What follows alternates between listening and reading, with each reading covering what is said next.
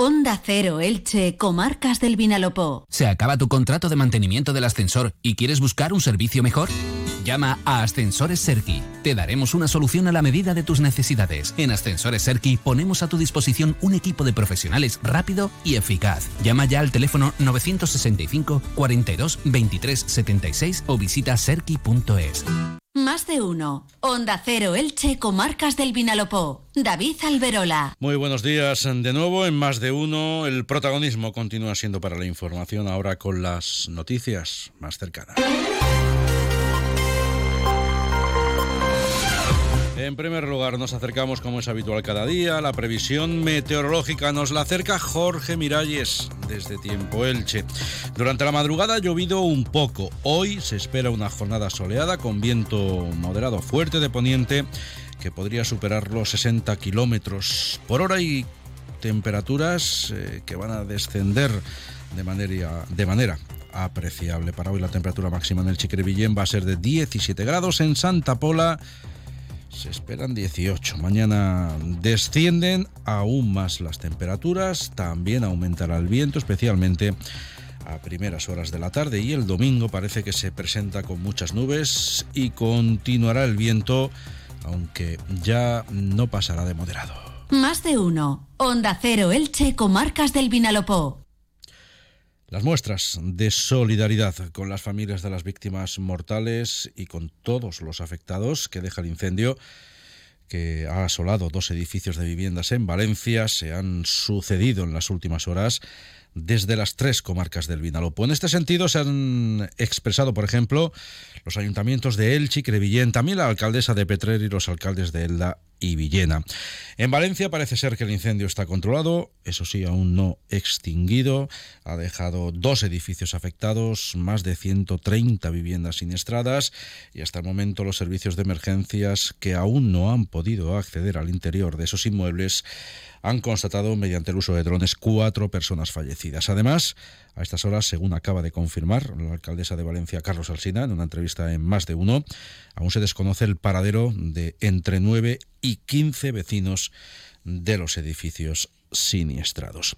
Cambiando de registro, en Elche, la Junta Local de Gobierno del Ayuntamiento aprobó ayer la adjudicación inicial de las obras de construcción del nuevo Colegio de Educación Especial Virgen de la Luz, que va a suponer una inversión de más de 7 millones de euros y que va a ser edificado en una parcela de más de 8.300 metros cuadrados. La empresa que se ha alzado con el concurso público convocado para la contratación de esas obras dispone ahora de 10 días para formalizar la documentación que se requiere a fin de que la adjudicación se transforme en definitiva y con ello se esté en condiciones de poder comenzar los trabajos. Inma Mora es portavoz de la Junta Local de Gobierno. Y estamos de enhorabuena porque yo creo que esto es un tema que se llevaba alargando desde hace bastante tiempo y que evidentemente es muy importante para nuestro municipio. Esto es, evidentemente es un paso previo a la adjudicación. Más asuntos. El equipo de gobierno del Ayuntamiento de Elche ha reconocido que, como denunciaba el miércoles el PSOE, la Consejería de Sanidad trabaja con la previsión de dotar a Torrellano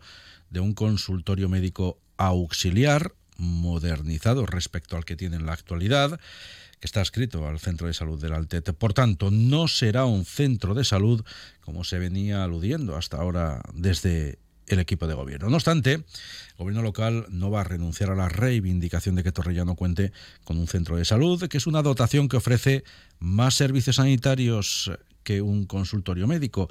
José Navarro es portavoz del Partido Popular en el Ayuntamiento de Elche. Lo importante es que el compromiso con los vecinos de Torrellano, al igual que el resto del municipio, está y los vecinos de Torrellano contarán con un nuevo espacio que al final, a la postre, es lo que termina importando, ¿no? Eh, que tengan una atención sanitaria, un, respaldo médico que hasta ahora pues, no tenían. En esos términos se expresaba Navarro ayer eh, durante la tertulia de política de los jueves en más de uno del Checo Marcas del Vinalopó, aquí en Onda Cero, donde los dos grupos políticos que integran la oposición municipal en el Chepe, Soy Compromís, pusieron de manifiesto que el hecho de que Torrellano no vaya a tener centro de salud, como se había estado diciendo desde el equipo de gobierno, y era la promesa del alcalde, representa, dicen, un incumplimiento por parte de los mismos. Escuchan ahora a Esther Díez, portavoz municipal de Compromís per Elche, a Mariano Valera, portavoz adjunto del PSOE. Y por tanto no se va a dar ningún servicio nuevo a los vecinos y vecinas de Torrellano. Otra cosa es que se opte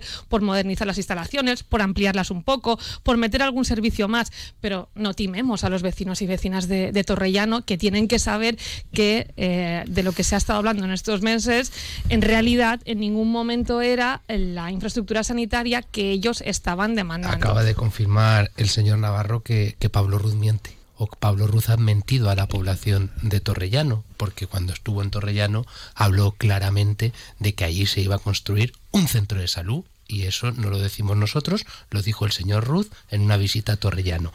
Y la colaboración de la Policía Nacional y la Policía Local de Elche ha permitido identificar, localizar y detener a un hombre de 50 años que está acusado de robar objetos religiosos en una parroquia de la ciudad. La investigación tuvo su inicio tras una intervención llevada a cabo por una patrulla de la policía local. Los agentes fueron requeridos por el sacristán de la parroquia, que se había percatado de la sustracción de diversos objetos religiosos, así como de instrumentos musicales. También en página de sucesos, una operación conjunta de la Policía Nacional y la Guardia Civil ha desarticulado un violento grupo que actuó en Villena, Viar y Monóvar en las comarcas del Alto y Medio Vinalopó. Perpetró robos en los que no dudó en hacer uso de los cuchillos que llevaban sus miembros. En Villena y Monóvar asaltó dos gasolineras, ese grupo, y en Viar atracó una persona en las inmediaciones de un cajero automático. Hola, ¿estás ahí? Despierta. Este invierno practica en Cable World el Intel ahorro. Ahorra de verdad de manera inteligente. Tres meses gratis y tus gigas por dos. Sí, despierta. Tres primeros meses gratis y tus gigas por dos. Ven ya a Cable World. Más de uno. Onda Cero Elche, Comarcas del Vinalopó. En Petrer el ayuntamiento ha programado un ciclo de charlas para el crecimiento personal de los jóvenes en el que se van a abordar temas relacionados con la salud, la nutrición, las emociones o el tabaco. Las ponencias se van a desarrollar en cinco sesiones. Van a tener lugar en el Casal de la Juventud los lunes entre el 4 de marzo y el 8 de abril. Será en horario de tarde. Alejandro Ruiz es concejal de Infancia y Juventud en Petrer. Pretendemos que estas charlas sean un, espacio de encuentro, un espacio de, aprendizaje, pero sobre todo un espacio de prevención ¿no? Para, para, sentar lo que son las bases del futuro de estas personas jóvenes. Las charlas pues versarán y tratarán sobre diferentes eh, temas que hemos considerado desde el punto de vista pues, más de la salud, más sanitario, relevantes. Y en Villena, el Foro Económico y Social de la localidad va a celebrar mañana su asamblea del plenario que va a tener lugar en el espacio joven. Antes del inicio de esa asamblea, la Fundación Sanamente va a realizar una actividad en la que tiene previsto abordar el tema de la salud mental, analizando y debatiendo las cuestiones vinculadas a las necesidades en esa materia. Nos acercamos ahora a la información deportiva con la que llegamos a las ocho y media. Monserrate, buenos días. Hola David, buenos días. La plantilla del Elche Club de Fútbol se ejercita esta mañana a puerta cerrada en el estadio Martínez Valero.